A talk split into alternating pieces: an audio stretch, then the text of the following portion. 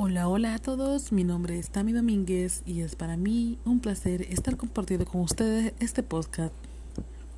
En esta ocasión les hablaré de la psicología del desarrollo humano y comenzaremos recordando el significado o definición de la palabra psicología, la cual está compuesta así: psique, que quiere decir mente o alma, y logos, que quiere decir estudio, lo cual se refiere al estudio del alma o estudio de la mente.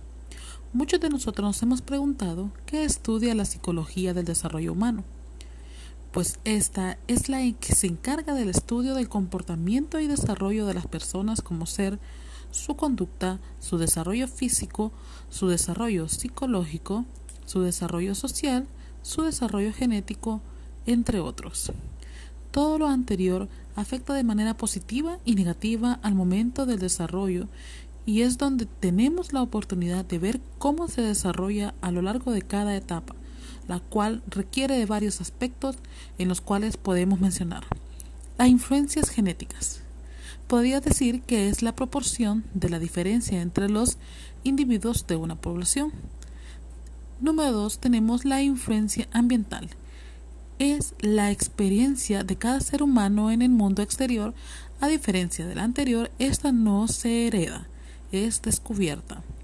Número 3. Influencia social. Es el comportamiento o cambio de conducta que tenemos al interactuar con otras personas o grupos de personas. Dicho contenido se ha desarrollado con la ayuda de varias teorías, como ser las perspectivas de Simon Freud, la teoría psicosexual, la cual nos muestra la fuerza inconscientes que motivan al comportamiento humano. Tenemos la teoría del desarrollo del aprendizaje y desarrollo cognitivo de Piaget. Nos dice que el aprendizaje es un proceso, lo cual dice que es aprender es adaptarnos a cada tiempo, un momento. Entre otras teorías también hay diferentes técnicas de investigación.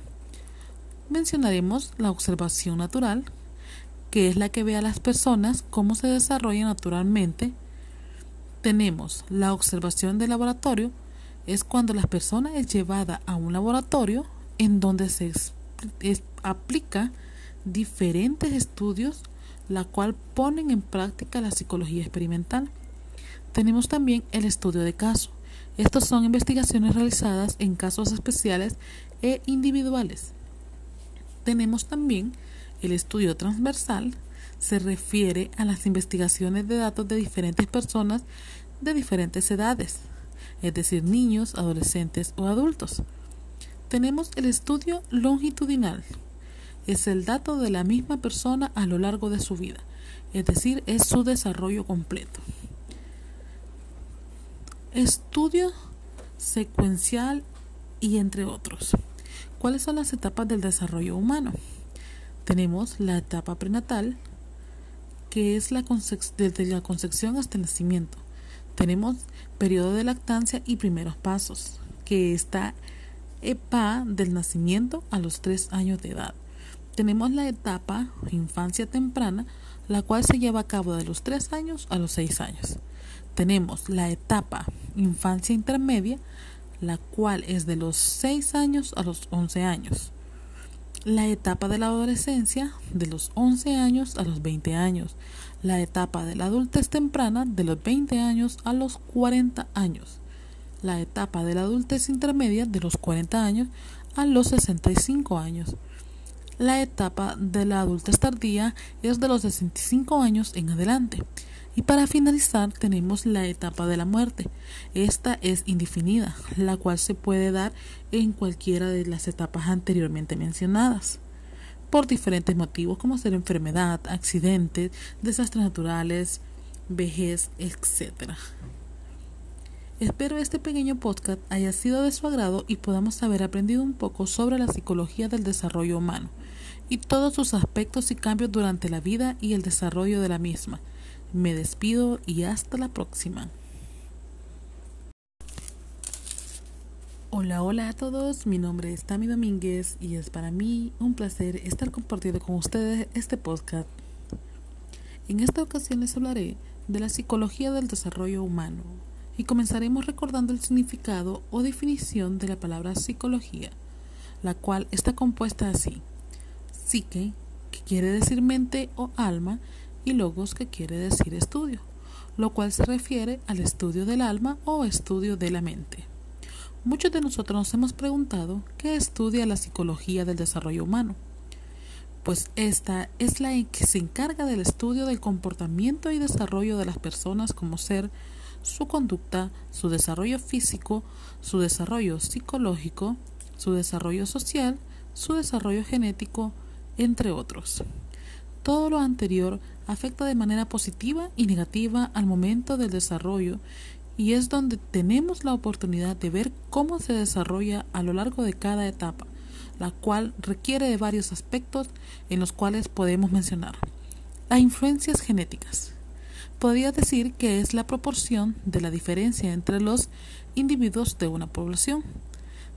Número 2 tenemos la influencia ambiental es la experiencia de cada ser humano en el mundo exterior. A diferencia de la anterior, esta no se hereda, es descubierta. Número 3. Influencia social. Es la, el comportamiento o cambio de conducta que tenemos al interactuar con otras personas o grupos de personas. Dicho contenido se ha desarrollado con la ayuda de varias teorías, como ser las perspectivas de Simon Freud, la teoría psicosexual, la cual nos muestra la fuerza inconscientes que motivan al comportamiento humano.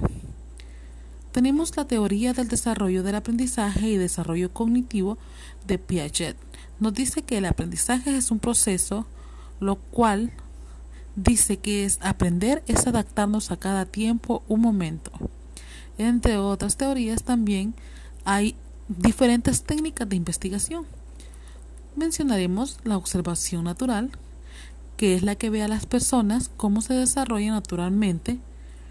Tenemos la observación del laboratorio, es cuando la persona es llevada a un laboratorio en donde se aplica diferentes estudios, la cual ponen en práctica la psicología experimental. Tenemos también el estudio de caso. Estos son investigaciones realizadas en casos especiales e individuales. Tenemos también el estudio transversal se refiere a las investigaciones de datos de diferentes personas de diferentes edades, es decir, niños, adolescentes o adultos. Tenemos el estudio longitudinal. Es el dato de la misma persona a lo largo de su vida, es decir, es su desarrollo completo. Estudio secuencial y entre otros. ¿Cuáles son las etapas del desarrollo humano? Tenemos la etapa prenatal, que es la desde la concepción hasta el nacimiento. Tenemos periodo de lactancia y primeros pasos, que está EPA del nacimiento a los 3 años de edad. Tenemos la etapa infancia temprana, la cual se lleva a cabo de los 3 años a los 6 años. Tenemos la etapa infancia intermedia, la cual es de los 6 años a los 11 años la etapa de la adolescencia de los 11 años a los 20 años, la etapa de la adultez temprana de los 20 años a los 40 años, la etapa de la adultez intermedia de los 40 años a los 65 años. La etapa de la adultez tardía es de los 65 años en adelante y para finalizar tenemos la etapa de la muerte. Esta es indefinida, la cual se puede dar en cualquiera de las etapas anteriormente mencionadas, por diferentes motivos como ser enfermedad, accidentes, desastres naturales, vejez, etc. Espero este pequeño podcast haya sido de su agrado y podamos haber aprendido un poco sobre la psicología del desarrollo humano y todos sus aspectos y cambios durante la vida y el desarrollo de la misma. Me despido y hasta la próxima. Muy buenos días, muy buenas tardes o muy buenas noches. Desde donde nos escuches te damos la cordial bienvenida. Mi nombre es Tami Domínguez. En esta ocasión hablaremos sobre las corrientes psicológicas. La primera corriente psicológica de la cual me voy a hablar es de la psicología gestal, donde su principal exponente es Max Weiner y Kurt Lewin. El objetivo de estudio de esta psicología es la mente humana, utilizando el método que nos dice que la mente humana tiende a convertir la información parcial en total, El sustento teórico que nos ofrece es que la psicología se dedica al estudio de la percepción humana. Las principales características podríamos mencionar el inconformismo, el idealismo, la contemporaneidad. Como segunda psicología de la cual yo les hablaré, también tenemos la psicología humanística, en donde sus principales exponentes son Gondor Alport, Abraham Waslon y Eric Fromm. El objetivo de estudio es estudiar al ser humano en su totalidad. El método que utiliza es el que nos dice que el individuo se autorrealice aceptándose tal y como es.